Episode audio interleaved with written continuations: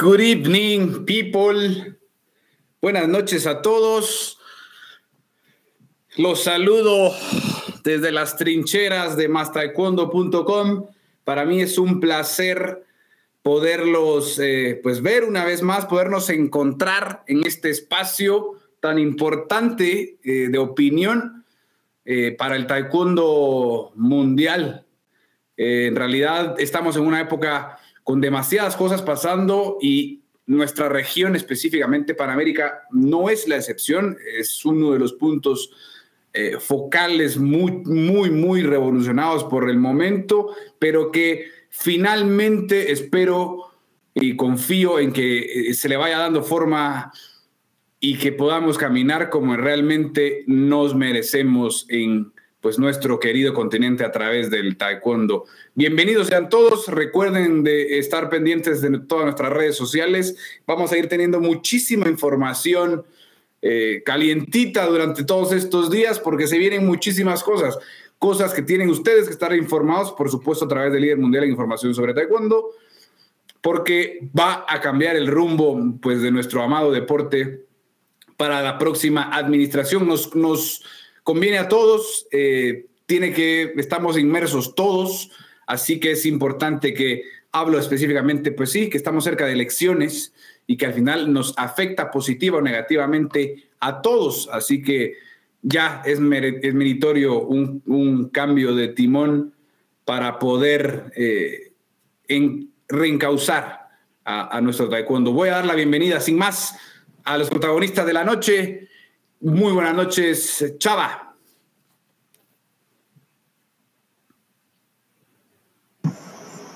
Hola Alex, me agarraste tragando camote, perdóname. ¿Cómo estás? Buenas noches. Pues yo muy contento porque hay chisme, es viernes y ya sabes que eh, cuando hay chisme y cae en viernes, yo prefiero sacrificar las drogas, el alcohol y el rock and roll para venir a cotorrear con ustedes, porque, y, más ahorita, porque pues es un chismecito que llevamos ya varios meses esperando y por fin, por fin están aquí, por fin se destaparon los que pretenden pues venir a, enderezar el barco. Eh, algunas sorpresas por ahí, otros eh, pues que ya se venía viendo más o menos, este, que pues por esas andaban, otros que pues la verdad perro cinismo, que se atrevieron, pero en fin, eh, eh, estamos aquí muy contentos, como siempre, pues para comentar al respecto y pues para informar a la gente de esta región y que y los que puedan votar pues que voten que voten por por quienes consideren que es la mejor opción. Esperemos que, esperemos que esta pesadilla en la que está envuelta la Panamericana desde hace unos meses pues se termine pronto. Ese es el deseo de todos. Gracias Chavita por acompañarnos una noche más acá en Irreverendo. Y vamos a dar paso y a la bienvenida al señor Claudio Arande. Hola, hola, buenas noches.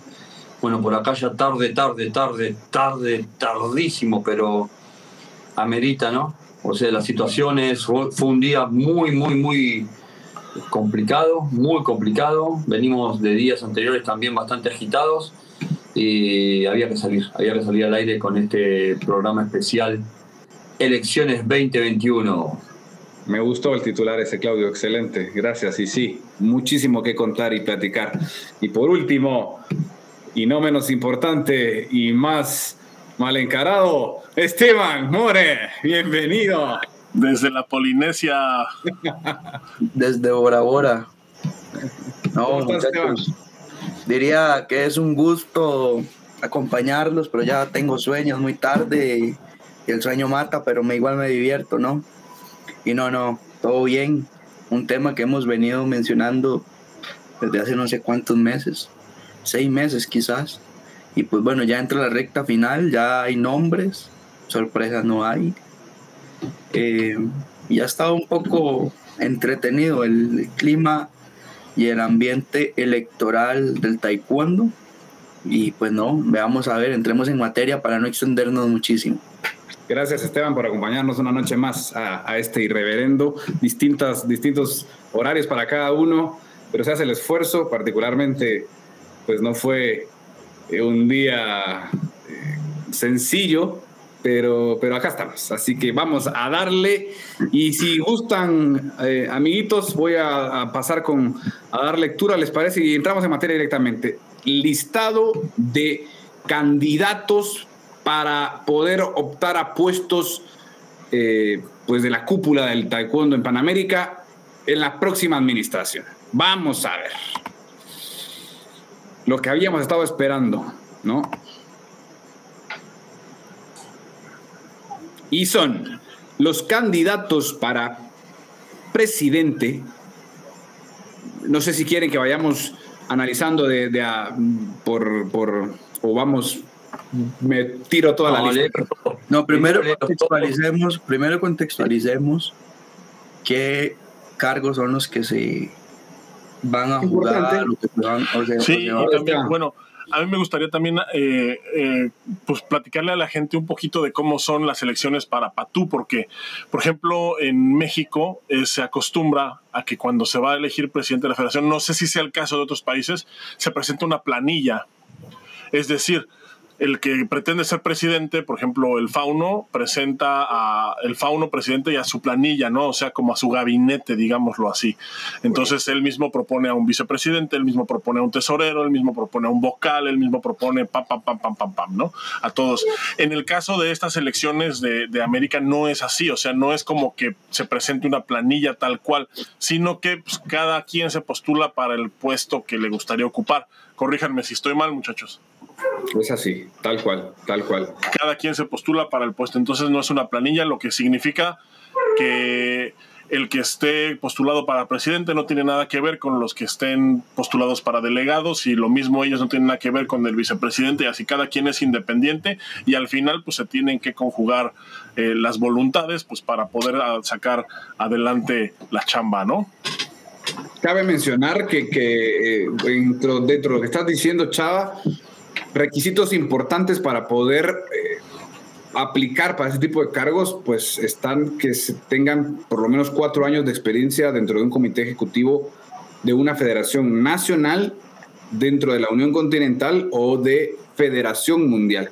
En puestos, repito, eminentemente administrativo directivos, eh, para que puedan ser elegibles y en este caso, evidentemente, pues es una prohibición, por así decirlo, o, una restricción de alguna manera, el hecho de si se encuentra alguna investigación en curso, pues hasta no eh, clarificar la situación, no se puede postular o no se puede correr hacia los cargos. Entonces, más allá de eso, los cargos que, se puede, a los que se puede optar es eh, la presidencia, eh, por las vicepresidencias del área. Recordemos que tenemos Norteamérica, Centroamérica, Caribe y Sudamérica. Posteriormente también se pueden postular eh, a miembros del comité ejecutivo de la mesa chica de, la, administración. Eh, por Norteamérica debe haber uno, por Centroamérica otro, por el Caribe otro y por Sudamérica uno más. Además, también se debe postular para el cargo de la auditoría de, la Continental, ¿no? Entonces, poniéndonos en contexto, no sé si quieren agregar algo más antes de, pero es básicamente así como funcionaría. Y los comicios son el, 9 de octubre, ¿cierto, Claudio? Sí, el sábado, sábado. A través de votación electrónica. Sí, a, a, lo que viene a ser las 22, eh, a las 8 de la noche de México. 20 horas México. Y bueno, también explicar a la gente que son 26 federaciones nacionales las que tienen derecho a voto por cumplir una serie de requisitos que ha establecido el Código Electoral. Y además de esos 26 federaciones nacionales, hay 11 miembros del Consejo Ejecutivo de la PATU que tienen derecho a voto por el cargo que ostentan. Es decir, la elección no es abierta, la elección es cerrada con un cupo máximo de 37 votos posibles en caso de hacer todos válidos y pues se gana por mayoría simple. Es decir, no ocupa ni dos terceras partes, ni dos mitades, no, es mayoría simple. Hacemos un recap de los que pueden votar, Esteban, ¿te parece? Claro, nada más destacar, Alex, antes de recapitular, no sé si lo hago yo o lo hace usted, que los de los diferentes puestos que se están eh, corriendo para estas elecciones. Solamente tienen contienda directa eh, la presidencia, que hay dos personas, ya ahorita usted va a mencionar, la vicepresidencia de Norteamérica y los puestos por miembros del Consejo Ejecutivo Norteamérica y Suramérica. Correcto, es así.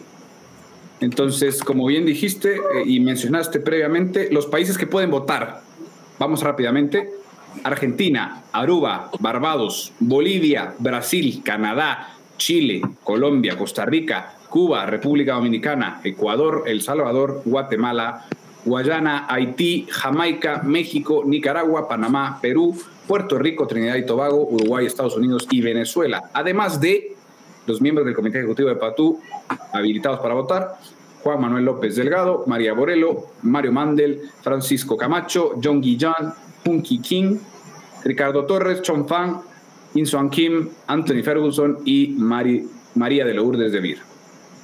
Entonces, dicho esto, los candidatos para los puestos elegibles de la próxima administración son candidatos por la presidencia o para la presidencia de American Taekwondo Union, Insuan Kim de Estados Unidos. A dos de tres caídas sin límite de tiempo. en esta esquina, representando a Corea y, y, pues sí, ¿no? A Corea, porque. Y sí, bueno, sí, porque es difícil, difícil decirlo. Por con pasaporte estadounidense.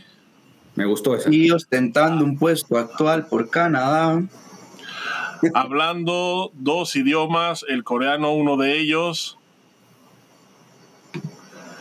In Swan Kim, gracias por ese. ese.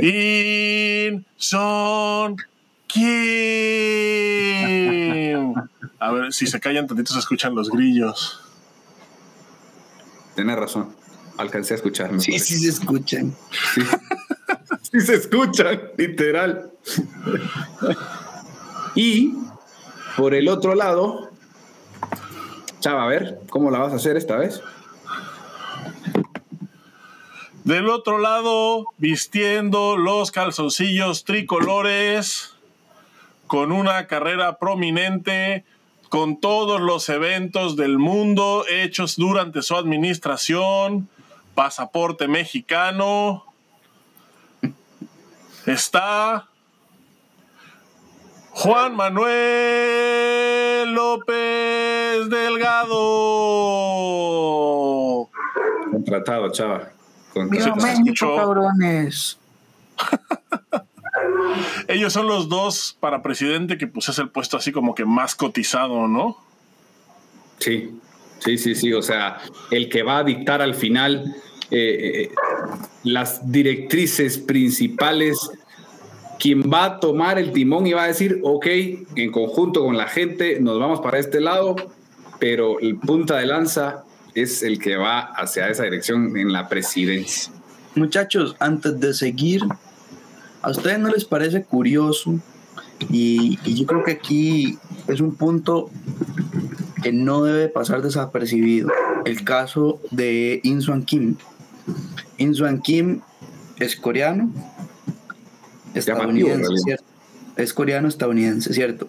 Pero recordemos, recordemos que llegó a el Consejo Ejecutivo de Federación Mundial a través de Canadá.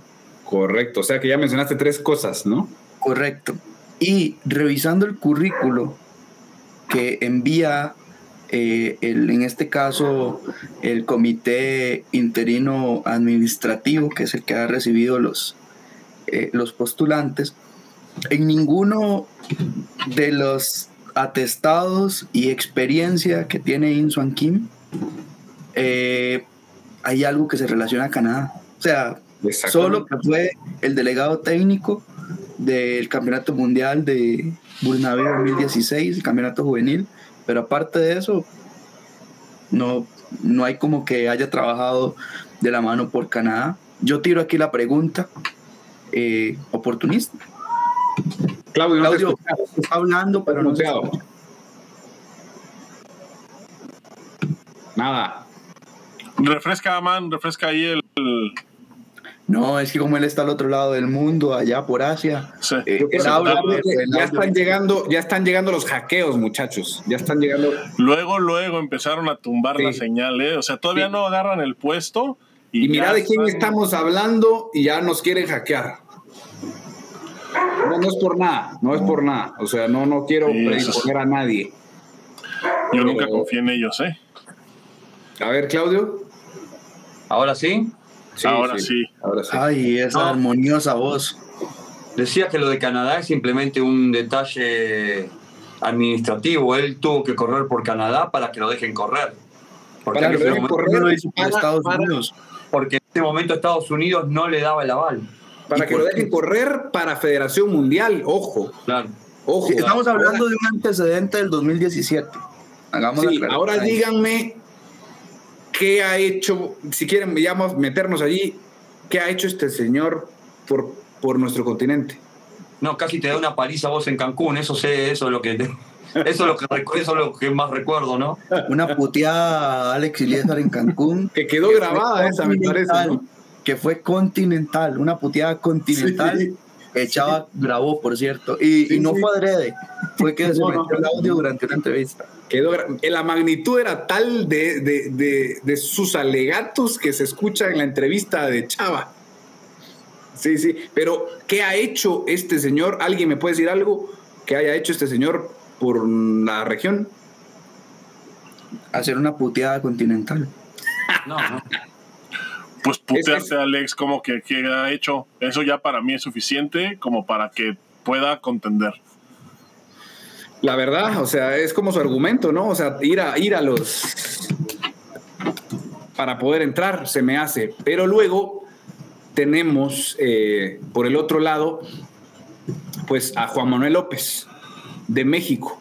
Dijo algo Chava que me dijo algo Ch- Chava que es, es destacable. Juan Manuel, eh, como titular de la Federación Mexicana, hizo todos los eventos existentes de la Federación Mundial. Algo que no podíamos, no podíamos concebir en nuestra región antes de eso, me parece. ¿no? Pero hizo todos. Hizo No, hizo todos. Y de hecho, y de hecho, tuvo. Además, tuvo la suerte de que los Juegos Centroamericanos y del Caribe se hicieran en México, o sea, les tocar en México, porque eso sí, no, o, o sea, eso sí no puede él pedir la sede. No pero él, tuvo la, tuvo la suerte de que se hicieran los Juegos Centroamericanos y del Caribe en México durante su gestión también. O sea que además de Man, ¿y todos los, de Panamericanos? todos ¿Y Juegos, y Juegos Panamericanos? Sí, también, Veracruz, también, Guadalajara. Guadalajara. Guadalajara, Sí. cierto. sí, también, o sea, Se o sea, anotó todos los eventos. Le faltó Juegos Olímpicos, porque- le faltó Juegos sí. Olímpicos y todo Sí. estaba hecho. Le faltó Juegos Olímpicos, pero pues eso sí ya es, eso ya, ahí sí ya le tienen que rezar Ah. un mayor, pero, Pero si gana, Pero todo lo demás. probablemente, si gana, probablemente se relija y va a tener Juegos Olímpicos en Los Ángeles 2028. Ahí nomás, ahí nomás, sí. Pero bueno, no, pero, pero bueno, volviendo al tema. Como titular de la Federación Mexicana tuvo Mundial Juvenil, Clasificatorio Olímpico Juvenil, Clasificatorio Olímpico Continental eh, para, para lo que fue Londres, tuvo Campeonato del Mundo de Kyorugi, Campeonato del Mundo de Punce, Grand Prix, Cena de Gala, Grand Prix Final, Campeonato Panamericano Juvenil, Campeonato Claudio. Panamericano Adulto, Campeonato Panamericano Cadete, Tuvo una liga de eh, taekwondo, el G- G1, creó una liga de taekwondo durante su administración, que era la del TK3, TK3, TK5, que era la liga equipo. profesional. Esa chava, esa misma. No, La Liga es Profesional. podemos, Esa, esa no estoy seguro si fue creación de él, pero sí, o Pero sea, fue su yo- administración. eh, sí fue su administración, o sea, me, parece que ahí el que, o sea, fue como una iniciativa privada, pero la federación daba el aval para que se pudiera realizar y pues el aval estuvo porque se estuvo haciendo esa, esa liga y, y fue algo, la verdad, este súper interesante, ¿eh? porque sí, o sea, fue un esfuerzo por hacer el taekwondo masivo, masivo como un deporte, pues, o sea, quizás no como el fútbol, pero sí como la lucha libre en México, que es algo impresionante. Y me parece que casi lo lograron, o sea, ya la primera temporada de esa liga estuvo muy bien. De hecho, la campaña se llamaba Menos Fútbol, más Taekwondo. Pero no podemos hablar de un evento aislado, muchachos. No, no podemos, eh, eh, en este tipo de casos, hablar de cosas aisladas porque han sido tantas cosas. Y si nos metemos dentro, Alex, tuvo el campeonato mundial por equipos y no cualquier Grand Prix Final tampoco. Tuvo el Grand Prix Final que daba la clasificación directa para Río 2016. Sí, sí, sí. Y dentro de cada uno de esos eventos, eh, es que, a ver, no podemos decir cosas que no son, ¿no? Y como más taekwondo, creo que todos pasamos la experiencia de, estar en eventos en los que eh, fue organizador Juan Manuel López y en todos yo vi siempre una organización de primera, siempre fuimos bien tratados y lo digo, hablo por nosotros, pero hablo también, yo creo que por la gran mayoría de, gente eh, que asistió a, a, cualquiera de estos eventos porque desde las llegadas a los aeropuertos era una cosa muy bien organizada y por eso fue que se confiaron tantos eventos a México, por la, el nivel de profesionalismo con el que se realizaron estos, el nivel de, de, relaciones públicas que se llevaron en, su momento.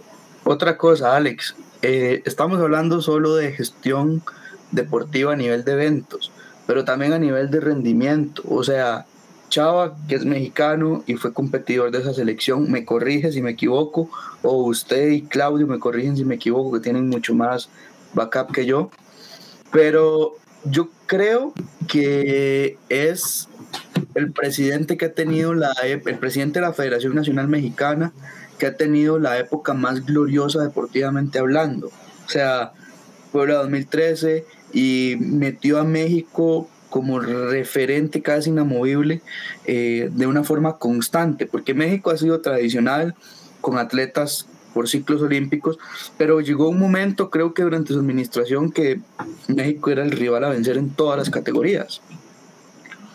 Bueno, salió mejor federación, salió mejor federación del mundo. Correcto, ahí, ahí nada más. La federación mundial. 2015 ¿Cómo? 2015 creo que fue. Puede ser, puede ser. En América no había quien le hiciera sombra a México en ese periodo.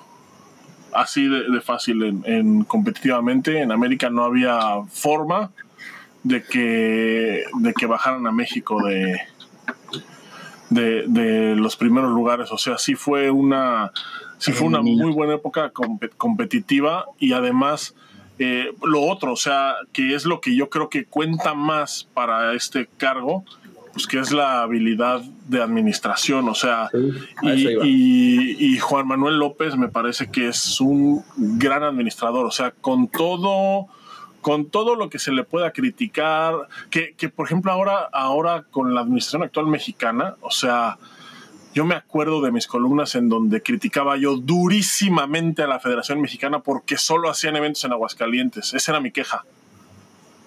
O sea, o sea, lo veo ahora y, sí es así de puta madre.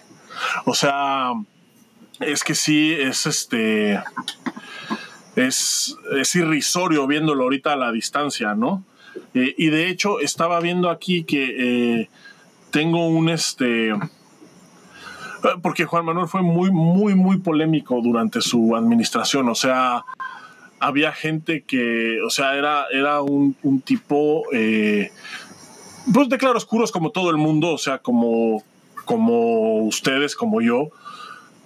Pero sí había dos polos, o sea, había gente que, que lo adoraba y otros que lo detestaban. Pero yo cuando él anuncia eh, su renuncia ese año, me acuerdo que yo escribí un artículo y justamente eh, lo estaba recordando aquí, lo, lo, quise encontrar, pero no lo encontré, pero en ese artículo menciono el hecho de que justamente todos los...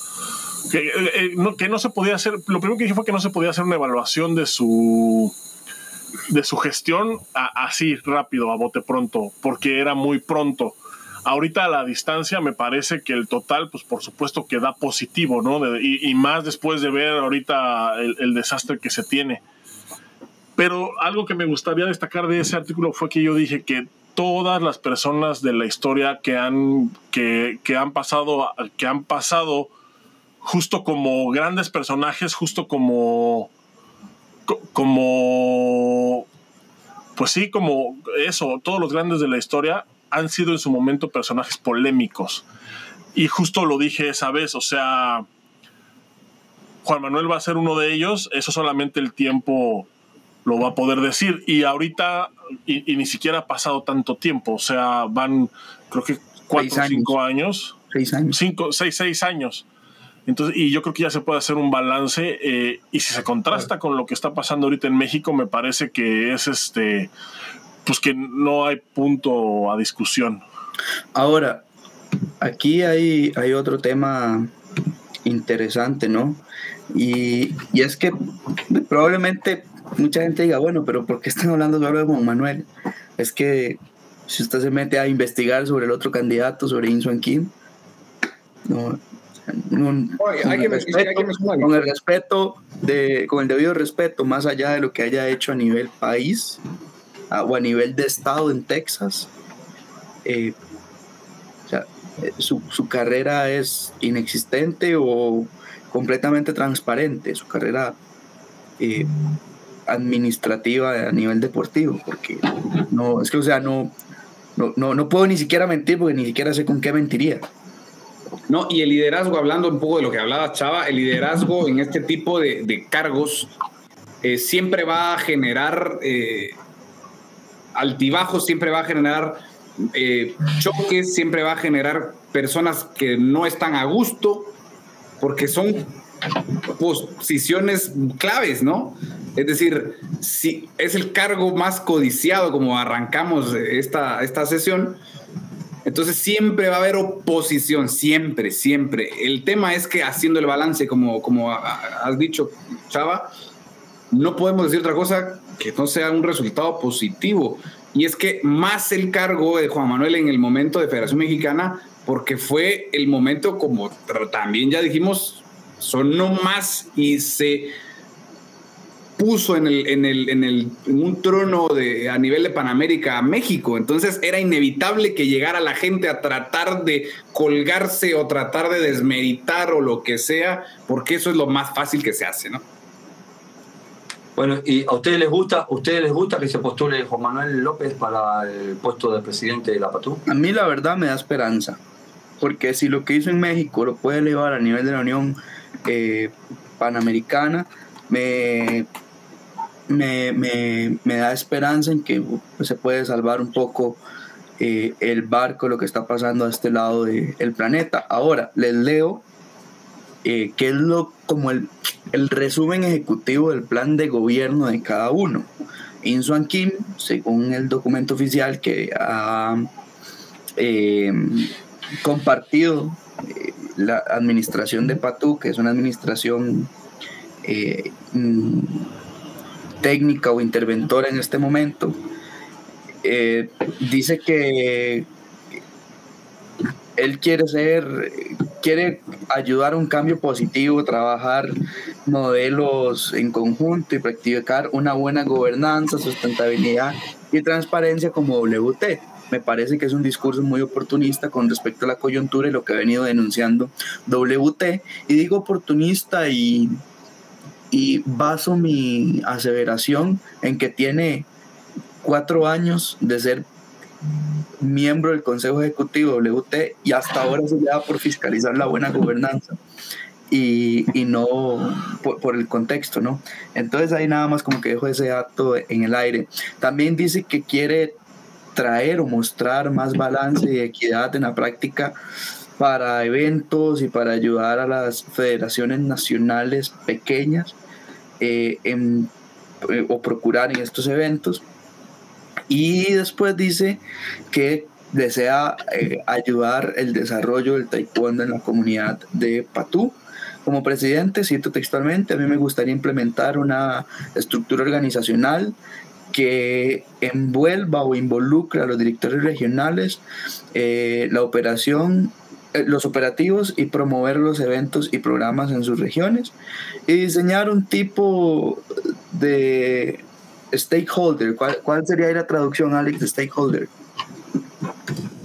Uh, ahí depende del contexto, pero dice, este, este tipo de diseño como que daría un real stakeholder, una mentalidad como de, de, de, permanencia, de, de, arraigo. Como, sí, que sea adoptada por cada uno de los directores y más manos puedan eh, unirse a estos acuerdos en sus, en sus áreas específicas. Esto con el respeto, yo insisto, el caso, pero desde mi criterio es demagogia porque es como que todo lo que tiene que hacer un presidente es lo que él quiere hacer. O sea, por favor. Y me voy al otro lado y dice, leo textualmente la propuesta de Juan Manuel. Mi intención firme y mi visión es continuar trabajando para tener un taekwondo modelo en los deportes y en las artes marciales eh, empezando por la, la región panamericana.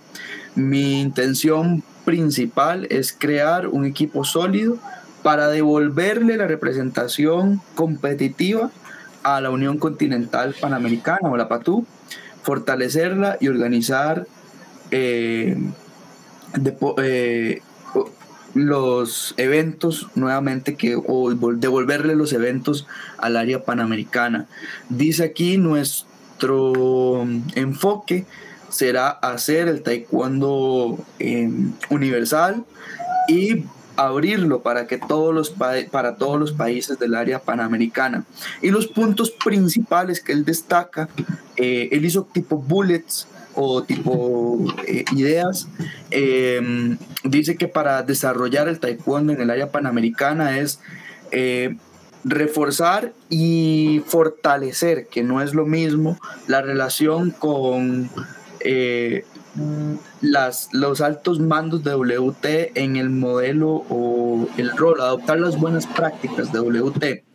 Em, incluir y darle espacio, esto no es textual, lo estoy interpretando, incluir y darle espacio al todos los recursos y la experiencia de gente que hay en, el área técnica y deportiva para garantizar su desarrollo. Y dice, nosotros trabajaremos en conjunto por obtener una administración excelente, haciendo procesos simples y entendibles para los miembros de las federaciones nacionales. Y eh, pues ahí viene una serie más de, mm, de ideas o de guías eh, dentro de la administración que es lo que Juan Manuel está buscando, que me parece que es mucho más aterrizada. Y esto, analizándolo desde, desde la coyuntura política, es decir, más allá de las obligaciones que tiene un presidente, él está diciendo que haría, ¿cierto? Y pues ya demostró eh, durante sus casi ocho años en la Federación Mexicana de Taekwondo que pues es posible lograr eh, e, e, estas cuestiones que él está diciendo eh, que haría al frente de la PATU. Yo lo interpreto así, básicamente es agarrar el modelo y esquema con el que llevó a la elite, a la Federación Mexicana y desplazarlo hacia la continental. ¿Opinas que Chava, Esteban, Alex, opinan que con esta lectura que hacen, con este análisis que se hizo brevemente, ¿ya ganó Juan Manuel López la, las elecciones de Patú? Bueno, yo no sé, o sea, todas las elecciones hay que trabajarlas, ¿cierto? Porque al final la política es eso, la política es negociar, es fortalecer, es unir, indistintamente el, el ámbito en el que se trabaje. No me atrevo a decir que ya las ganó, pero sí me atrevo a decir que a nivel de experiencia, a nivel de visión, a nivel de ideas y a nivel de ambición, eh, está ganando y por knockout. O sea, y esto en el buen sentido de las palabras, ¿cierto? Porque su ambición se demuestra en que quién iba a decir hace 20 años que México iba a ser cualquier, iba a ser mundiales, iba a ser Grand Prix, iba a ser, o sea, y él lo logró, y muy bien hechos muy bien hechos. Ahora, la experiencia per se y su imagen como tal en Federación Mundial y frente a la Federación Mexicana, creo que le pone en ventaja frente a un Insuan Kim que hasta ahora, aprovechando la coyuntura política, ha buscado acercamiento con federaciones nacionales y que en los tres años anteriores era él miembro del Consejo Ejecutivo por un lado y las federaciones nacionales por el otro. Yo francamente sí creo que es la mejor opción, mm, eh, nada más por el puesto que se, que se juega, el que se está postulando. Este, el presidente de la PATU me parece que tiene que ser un excelente administrador y Juan Manuel es un administrador de puta madre. O sea, no hay, yo no veo cómo podría ser mejor opción In Kim, em, excepto porque es coreano. O sea, esa es la única ventaja que podría tener si los pones frente a frente. Porque, o sea, tiene Juan Manuel todo el currículum, así, todo, todos los eventos, toda la experiencia, todo, todo, todo. Pum, pum, Kim eh, pues, habla coreano. O sea, y, y, a mí me preocupa porque en una región como América muchas veces justo eso es lo que deslumbra. O sea, el hecho de ser coreano ya, ya le da una ventaja como implícita. Este, pero sí creo que se, pues, si, si, queremos salir de este atolladero, me parece que sí los miembros de, de, de Patú, los que van a votar así, deben de tener eh, bien puesta la mira en, en, en, el perfil que se está eh, que, que, se están jugando. O sea, el, y, creo, honestamente, creo que el perfil de Juan Manuel es muy, pero muy superior. En, en el punto que me pongas a comparación, es muy superior a Inson Kim. En el punto que me pongas en administrativo, en experiencia, en logros, en, en, en, por donde lo quieras ver. O sea, no hay, no hay, eh, no hay manera en que Ision Kim le pueda hacer, le pueda competir a Juan Manuel bajo ninguna circunstancia. Entonces sí, el, el problema es que el el problema es que se tiene que votar, ¿no? O sea, no es, no es una competencia por currículums, ¿no? O sea, ya, ya pues cada quien tiene sus, sus propuestas, sus currículums que los avala. Ya les tocará, pues no sé, si hacer alguna, alguna especie de campaña de aquí a que son las elecciones, porque todavía falta un mes completo, me parece. Poquito más, poquito más. Sí, yo creo que Ahora. coincido. Sí, ah, perdón, Alex, dale, dale, dale, dale, dale. Coincido un poco con los, con los tres y luego escuchamos también igualmente lo que opina Claudio. Eh, igual no hay que dar nada por sentado, eso está claro, como dijiste, Chava, pero en este caso particular, yo creo que ahora mismo el hecho de ser coreano le juega en contra más bien, a mi gusto. Eh, repito, no hay que dar nada por sentado y, al final pues eh, aún quedan las votaciones.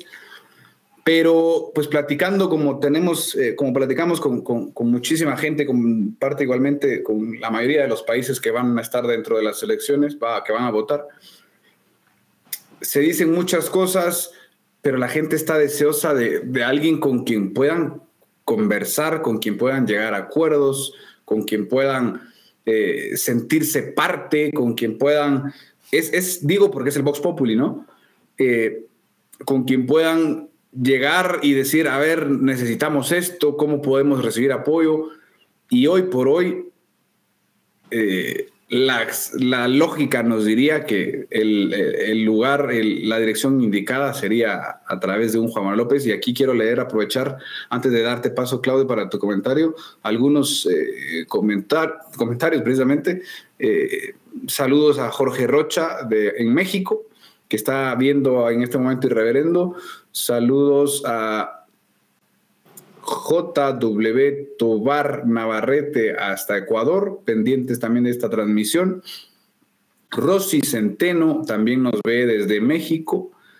Eh, comentaba de, de, Tobar Navarrete y dice, Juan Manuel López es un gran dirigente, ya es hora que la PATU esté dirigida por un latino. Es un poco el sentir de la mayoría, me parece. Eh, un saludo a nuestro amigo Diego Aguilar en Guadalajara, Jalisco. Un fuerte abrazo, Diego. Gracias por estar con nosotros. Eh, Claudia Valdés también presente en México. Eh, también tenemos a, nuestro amigo Eh, Roy Adams en Costa Rica, también pendiente. Es un buen administrador deportivo. Don Juan Manuel llevará a la Unión Panamericana por el camino del desarrollo. Así que también un abrazo allí a nuestro amigo Jorge Rocha. Gracias por estar pendiente.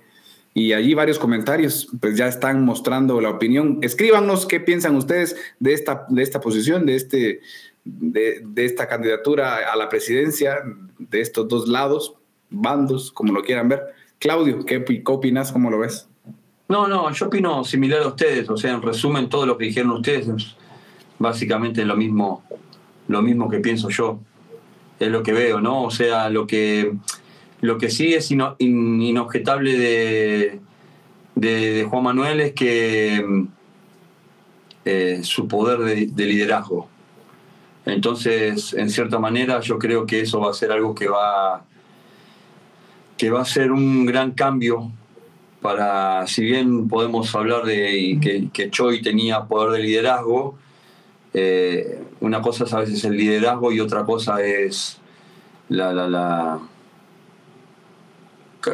como la dictadura, ¿no? Llamémoslo eh, para llamarlo grandemente. Pero, pero bueno, ahora también hay que ver cómo, cómo se conforma el equipo, cómo se conforma el comité ejecutivo. Importante también, ¿no? Sí, sí, sí, sí, sí. sí. Y bueno, ¿qué otros nombres tenemos ahí, Alex? ¿Quiénes van por la vicepresidencia? Porque Justo. obviamente yo sé quiénes son, pero quiero que ustedes los den a conocer porque tengo una observación ahí interesante. Gracias, gracias por darme ese pie ahí, Esteban. Eh, va, candidatos a la, por la vicepresidencia y tenemos por Norteamérica, empezamos al revés, ¿no? Mejor, ¿les parece para este caso? Por Sudamérica. No, no, no, empezamos, empezamos de arriba para abajo. No, porque así yo sé para dónde vas. Por, por Sudamérica, Ricardo Torres de Argentina. ¿Tiene rival? No. Ah, o sea, ya podemos decir que Torres va a ser. Sí, ya podemos decir. Torres va a ser el vicepresidente por Sudamérica. Por el Caribe, el vicepresidente sería nuestro amigo Elvin Landró de Puerto Rico. Un abrazo, un saludo para él. Sí, ¿está seguro, Alex? ¿Perdón? ¿Está seguro? ¿De qué? Sí, perdón, perdón, yo estaba leyendo los miembros del consejo. Yo soy el que está distraído, es el sueño, Alex. Ya, ya lo veo. del Caribe. un saludo a nuestro amigo que sería vicepresidente. Y también eh, un saludo para quien también. El, caso anterior, por ejemplo, en el caso de Ricardo Torres, ocuparía el puesto que hasta hace poco ocupaba Mario Mandel. Claro. Y en el caso de Landro, ocuparía el puesto que hasta hace poco ocupaba Camacho, ¿no? En el Caribe. Exactamente, Que ya se puede decir que lo tienen porque nadie más ha presentado eh, candidatura por esos cargos. Por Centroamérica, eh, quien ostentaría el cargo de, vicepresidente sería eh, Wilmar Alvarado de Costa Rica, que hasta el momento... Sería la primera vez, ¿verdad?, que don Wilmar Alvarado ostenta uno de estos cargos. Creo que en el pasado había intentado postularse alguno también, pero creo que hasta ahora se le da, ¿no? Así es. Hasta el momento, la vicepresidenta de, de por Centroamérica, María Borelo. Y luego tenemos eh, por Norteamérica a dos candidatos, la única vicepresidencia que tiene pugna, Wayne Mitchell de Canadá y Francisco Raimundo González de México. ¿Quién? Creo que, no sé, no sé si me equivoqué, si mi sueño no me dejó leer bien. Esteban, eh, estoy, estoy en lo correcto, está. Está en lo correcto, Alex, y bueno, si por la víspera se saca el día, creo que, o sea, y lo digo abiertamente, creo que una de las peores cosas que podría pasar en el a, la administración deportiva de la Patú es que, eh, o sea, los comportamientos que ha tenido Raimundo González en el último año lleguen a un nivel de una organización continental. Desarrolló un evento, se cobró como si fuera una burbuja y no existía burbuja. Eh, hubo bloqueo a la prensa que no era fin a sus ideas. Eh, se pasó por donde no pega el sol, el protocolo y respeto hacia miembros de Federación Mundial. Eh, no podía. Y ahora, viene a su voto, cabrón. El, el, no, no. según el manual de protocolos de bioseguridad de Federación Mundial, no se podía hacer su evento en Cancún, el Panamericano, donde In Kim, el candidato a la presidencia, permitió que se desarrollara el evento de Raimundo González. Entonces, si esas camaraderías, y esto es una suposición, diga que lo digo con morbo, no me importa, eh, si esas camaraderías y esas cosas a todas luces se daban en un evento, ¿qué podría pasar si esta dupla llega a la presidencia, no? Bueno, se puede decir que Raimundo González va a tener el voto de Ison Kim e Ison Kim va a tener el voto de Raimundo González, ¿no? Bueno, al menos van a sacar dos votos seguros. Cuatazo, digamos. Es, no, es increíble, a mí sí me parece... Este... O sea, y, y, vea, vea lo que es no tener, e incluso vea esto, vea, la política es tan jodida que lo que Chava decía, o sea, el tacto político de Raimundo González, su cálculo político, su, su visión eh, política es tan acertada como mi conocimiento sobre astronomía que ahora no, la ese, lógica, la lógica dictaría que él vaya a pedir el voto a miembros de Federación Mundial que trató sin ningún tipo de respeto en Cancún. Es increíble, no, no, no, no, o sea, me parece... Es, es, un cinismo, es un cinismo increíble, es un cinismo increíble, o sea, el timing, yo lo he dicho, eh, lo dije muchas veces, el timing que tiene esta administración es, o sea, puta, tiene, sí, lo, lo, acabo de decir ahorita, tiene el timing político de un burro de planchar, o sea, realmente es este realmente es increíble que, que siquiera se atreva a presentarse. O sea, no, es no tener madre, o sea, y lo están comentando aquí, ¿eh? es no tener madre. Tiene a la Federación Mexicana, o sea, imagínense esto, a alguien como Raimundo en la, en la Continental. Voy a tratar de no decir groserías porque luego, porque luego dicen que por qué les digo tantas groserías y él es muy buena gente y, y siempre me trata bien. La verdad es que eh, no me importa, solamente voy a tratar de no decir groserías y de hacer mi análisis lo más eh, objetivo, imparcial posible. Pero a ver, imagínense eh, que durante la pandemia aquí en México no se tenía conocimiento de la cantidad de escuelas afectadas por la pandemia, porque no se tiene una planilla en federación, o sea, él como miembro es el culpable de eso. Entonces no se sabe exactamente cuál fue el daño real que sufrió el taekwondo mexicano a nivel de escuela con la pandemia. Eso por un lado.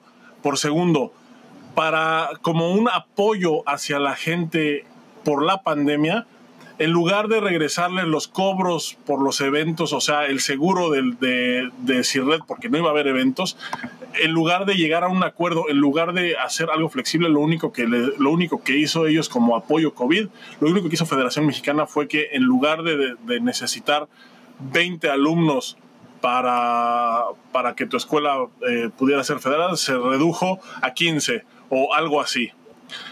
Y, y, y, si, y si estabas tú en este supuesto, entonces tú tenías voz, pero no voto. Es decir, podías opinar, pero no te hacían caso. Ese, ese es el nivel con el que se maneja hoy la Federación Mexicana. Ahora, ¿y qué tal del nivel deportivo? a eso voy el nivel deportivo en México, y, por favor esto quiero que quede bien, bien, bien claro, yo ya lo he dicho en otros programas, lo voy a repetir aquí porque quiero que quede bien, bien claro, la Federación Mexicana ahorita, porque ya vi varios posts, le están apostando, después de, después de la cagada que fue, que fue Tokio 2020, están apostando a los Paralímpicos. Ya sacaron una medalla de oro. Juan Diego ganó medalla de oro. Ah, por, cierto, eh, eh, estoy súper feliz por ese resultado. Juan Diego yo sé que tú no ves esto, no tendrías por qué, pero pues por ahí si alguien conoce a Juan Diego, díganle que le mando un abrazo y que estoy muy orgulloso de que haya logrado ganar la medalla de oro hoy allá en, en Tokio. Y a eso le está apostando Federación Mexicana. Salieron ya varios posts, posts de diferentes eh, allegados a federación, en donde pues justamente ponen como, como, ok, bueno, ya pasó, este, lo de Tokio ya pasó, pero todavía, no, todavía tenemos a los Paralímpicos y todavía tenemos a los, a los Sub-21. Entonces, esto sí me parece que es, eh, que es demasiado bajo, inclusive para la federación, así como está ahorita, es demasiado bajo porque México México tiene un nivel que quede bien claro. México, aun si la federación no existiera, México tiene un nivel competitivo extraordinariamente alto para un país de la región. O sea, inclusive si no existiera el deporte federado en México, México tendría competidores de talla mundial, simplemente porque es México, o sea, por la cantidad de gente que practica taekwondo, por la calidad de maestros que hay en México, por la cantidad de practicantes, por eso México, a México siempre le va a ir bien, o sea, el hecho de que quieran escudarse en resultados de este tipo. O sea, por ejemplo, ahorita en diciembre o en noviembre cuando se haga el evento de Cali y que México salga campeón, porque yo creo que México tiene posibilidad de salir campeón en ese evento, van a salir a lavarse las manos, van a salir a lavarse las manos diciendo que, que son campeones sub-21 pero con la hipocresía de que en ningún país de América existe un circuito sub-21, solo en México existe, ni siquiera en Estados Unidos. En México es el único país que existe un circuito así, que es juvenil y cadetes, que es la Olimpiada Nacional, ahora ya se llaman los Juegos Nacionales, ¿no? Son los Juegos con AVE. Pero es algo que ha existido, es no, no, no puede venir Federación Mexicana ahorita y es lo que está haciendo y es lo que más coraje me da porque se están y, y, lo, y, y todavía me da más coraje que sea la gente la que salga a querer lavarle la cara a este tipo de personas. O sea, este personaje, estos personajes como Raimundo González, que ha hecho un trabajo pésimamente mal, porque lo ha hecho pésimamente mal en, por cualquier indicador que me digas. Cualquier indicador que me digas, cualquier indicador que analicemos entre esta administración la pasada o incluso la anterior, cualquier indicador que me digas, Raimundo sale perdiendo y sale por patas. O sea, ha hecho un trabajo pésimo pésimo, pésimo, pésimo. que salga la gente ahorita a querer, a querer lavarle la cara diciendo que va a haber resultados, o ahorita con la medalla de Juan Diego, que salga a querer ponerla de escudo, como de que no, si se están haciendo las cosas bien, porque miren, ya tenemos a un campeón de, Juegos Paralímpicos. Eh, creo que sí es dejar la vacinica muy, muy lejos. Las cosas se están haciendo mal y no se puede juzgar a. Con, con, o sea, no se puede juzgar este, el, mal desempeño con los resultados recientes, con esta medalla, por ejemplo. Chava, pero nos hizo, nos hizo un análisis con un experto ahí traído por la Federación Mexicana, un análisis sobre Tokio 2020 y todo eso. en un artículo que leí tuyo muy interesante. ah, sí, por cierto, lean la nota, se llama Lujos Baratos, está ahí en Más Taekwondo. Y eh, pues resulta que el señor Philip Pinner está en México. ¿Qué hace en México? Nadie sabe. ¿Qué está... Eh, o sea, estaba ahí en una junta en donde la Federación Mexicana prometió hacer un análisis concienzudo, un análisis estricto de todo lo que, eh, de por qué no se den los resultados en Tokio. Yo la verdad es que no entiendo bien, bien, bien qué tipo de análisis es, pero yo vi ahí una presentación en donde analizaban resultados de Atenas, de Sydney, del Taekwondo en, Juegos Olímpicos. No, pues si el desastre fue ahorita, ¿qué chingados tienen que analizar de Juegos Olímpicos que ni siquiera fueron de esta gestión? O sea, desde ahí yo creo que ya está mal. Segundo, está Felipe Pineda ahí sentado. ¿Qué hace ahí? No se sabe. ¿Se va a quedar? No se sabe. Lo que sí se sabe es que Pineda ha salido de pleito, y yo lo documento muy bien en esa nota, ha salido de pleito de todos los lugares en donde se ha parado en este continente. Salió de pleito de Perú, salió de pleito de Costa Rica, salió con la cola entre las patas de Patú porque pues, se le cerraron la comisión técnica y ahora está en México. ¿Qué hace en México? Nadie sabe. ¿Cómo? Nadie sabe, nadie sabe qué hace en México. No sé si lo van a anunciar. No sé si es nada más un asesor, no sé si, si va a ser entrenador, no, nadie sabe. Solamente tuvieron el, tuvieron el descuido porque, porque ni eso puede ser bien, tuvieron el descuido de subir una foto en donde se ve claramente, y, y es lo más chistoso porque yo en esas fotos no ubico a nadie más que a él, el profesor Reynoso, que es el que está exponiendo. ¿Cómo, cómo puede ser? No concibo cómo es que está como asesor, qué será ahí haciendo qué eh, en un No, y es que nadie sabe. Pero, pero, es que, pero muchachos, es que nadie sabe, nadie sabe. Muchachos, ese es un tema que nos da para otro programa. Aquí estamos enfocados en, en los candidatos a los diferentes puestos en, el, en, en, los cargos administrativos de la PATU. A mí me sorprende que una persona como presidente que perdió cupos directos a Juegos Olímpicos porque un subalterno suyo eh, olvidó o se confundió o se le traspapeló los horarios, no hizo la inscripción a tiempo del Grand Prix de Bulgaria, que fue donde México perdió la carrera directa a Juegos Olímpicos, y que incluso en aquel momento se dijo que fue una secretaria y que esa secretaria fue despedida. Tiempo después nos dimos cuenta que ese fue el argumento de los dientes para afuera porque la acción fue otra. Al administrativo que tenía esa responsabilidad nunca se le, nunca se le abrió proceso y pues simple y llanamente palmadita en la espalda, una madreada y seguimos trabajando juntos. Pero sí me llama la atención la manera en que se intenta poner la estantería para que lo que se viene tratando de limpiar en Empatú por las advertencias de nivel que hay, se quiera eh, volver a hacer, es decir, como que sea un círculo vicioso y son compadrismos, amiguismos, eh, eh, camaraderías entre círculos de dirigentes muy cercanos que, o sea, que, que, están postulando, porque si usted me dice, por ejemplo, y vuelvo y menciono a Juan Manuel López, ¿cuál de esos vicepresidentes de esa finca, Juan Manuel López? Ninguno.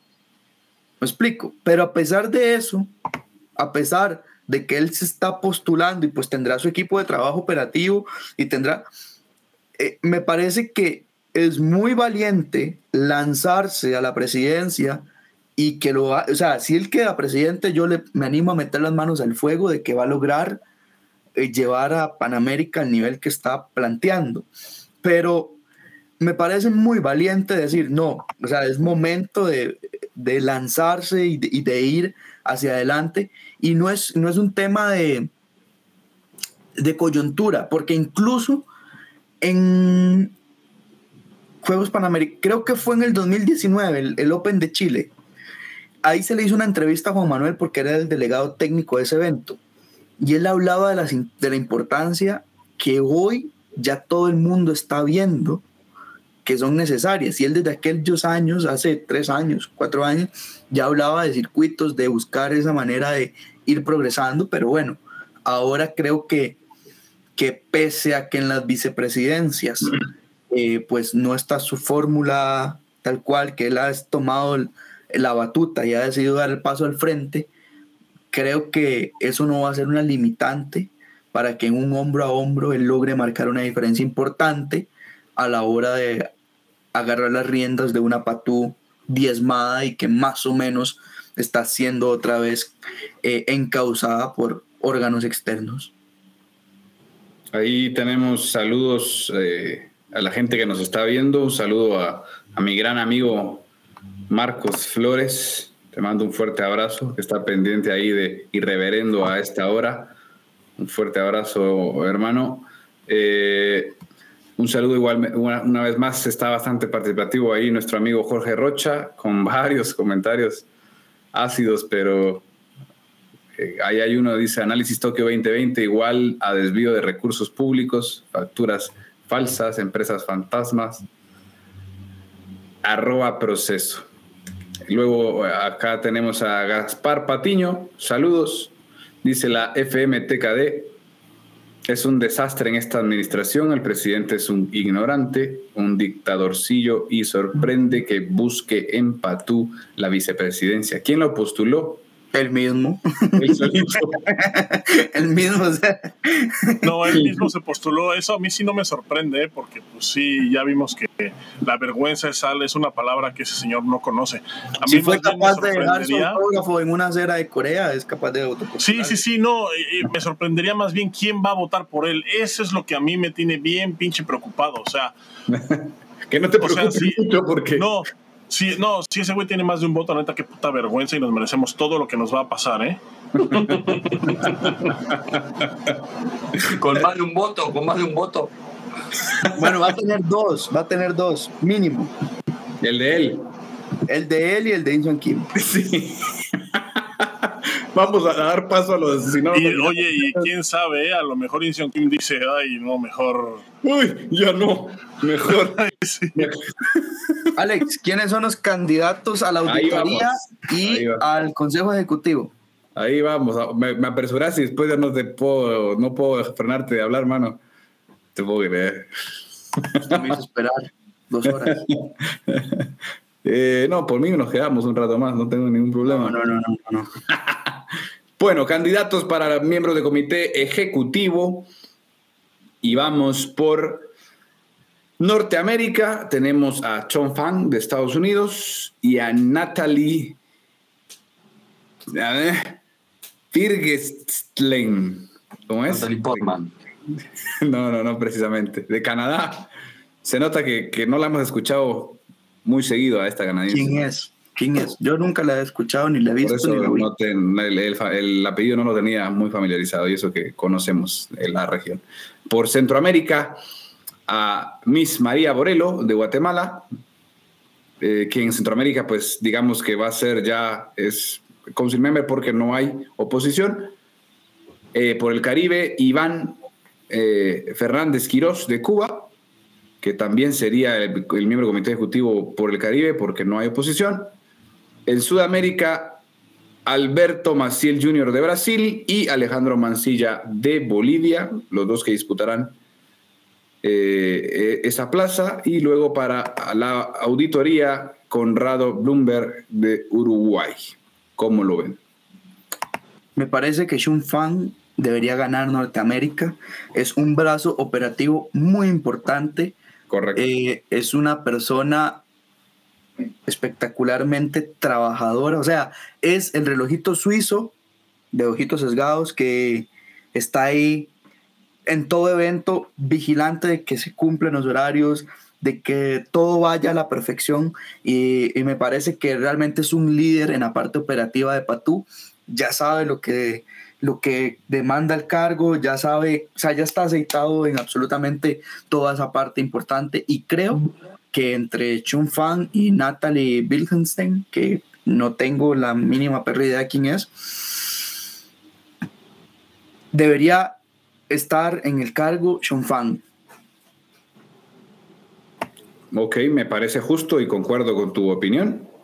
Eh, sí, o sea, durante muchísimos años, un- una, por- aparte, por demás, una persona, eh, un gran ser humano y, y operativo que se las sabe, yo creo que todas en cuanto a operatividad eh, eh, en el taekwondo, así que yo creo que sería por allí la cosa. Ahora, ¿cómo lo ven el tema en Sudamérica, muchachos? El eterno candidato. Claudio, a ver. Yo creo, no sé, yo creo que Brasil está pesando mucho.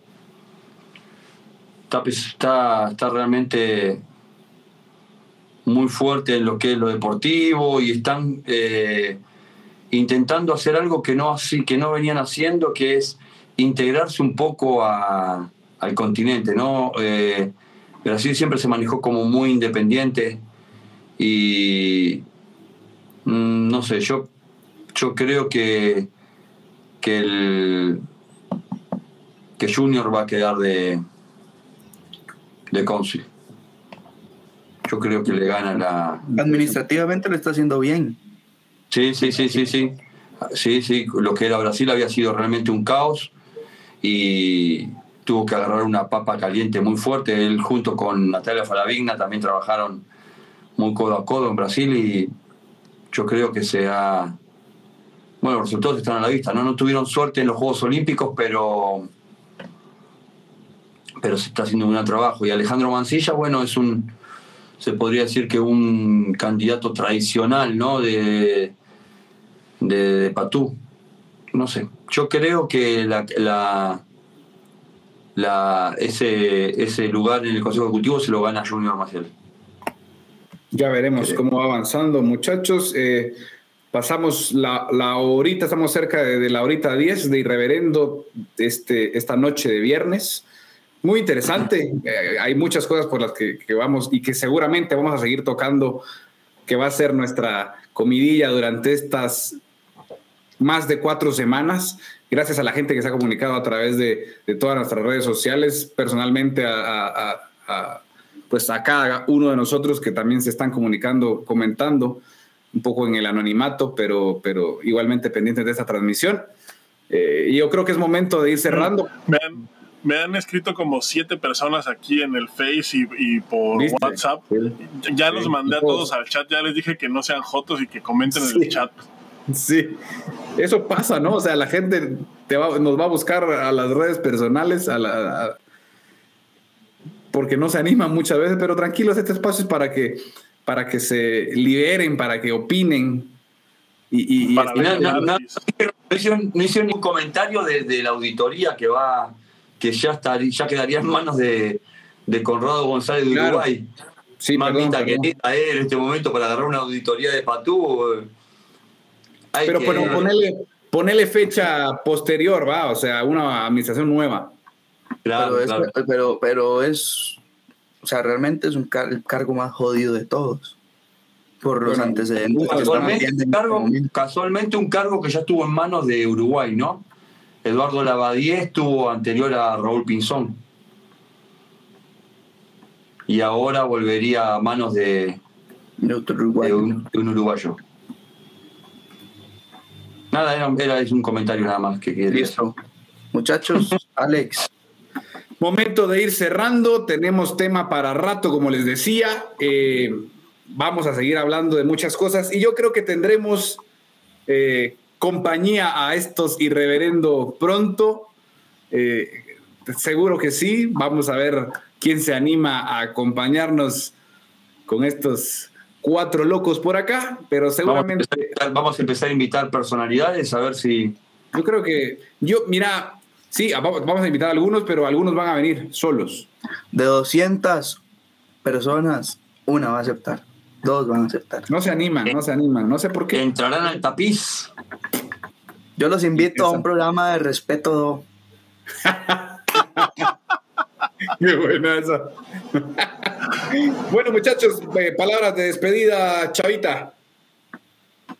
Eh, yo pues mira, ya como, lo comentamos al principio, ya es, es, justo lo que estamos esperando, ¿no? Es así como el chisme del año, ¿no? Los que estaban, los que están para postularse, este, para los cargos de, de Patú, porque pues es justamente eh, la luz al final del túnel. Nada más, este, eh, digo, yo les deseo el mejor de los éxitos, excepto a Raimundo, que no sé qué está haciendo ahí, la verdad. Eh, sí creo que, yo lo digo abiertamente, para presidente Juan Manuel es la mejor opción, o sea, no hay un solo parámetro con el que se le pueda comparar o medir sobre Insion Dicho pues con todo respeto y, guardando las formas debidas, eh, no hay un solo parámetro que sea comparable eh, que, que, en donde Insion pudiera competir contra Juan Manuel. La verdad, no lo hay. Entonces, pues vamos a ver eh, vamos a ver si el resto de Panamérica pues, piensa igual que yo. Y en cuanto a la candidatura de vicepresidente, yo sí, eh, don Raimundo, deje de hacerle la mamada, arregle primero el desmadre que tiene aquí en México y luego, y luego se hace sus chaquetas mentales queriendo ocupar un puesto en Patú.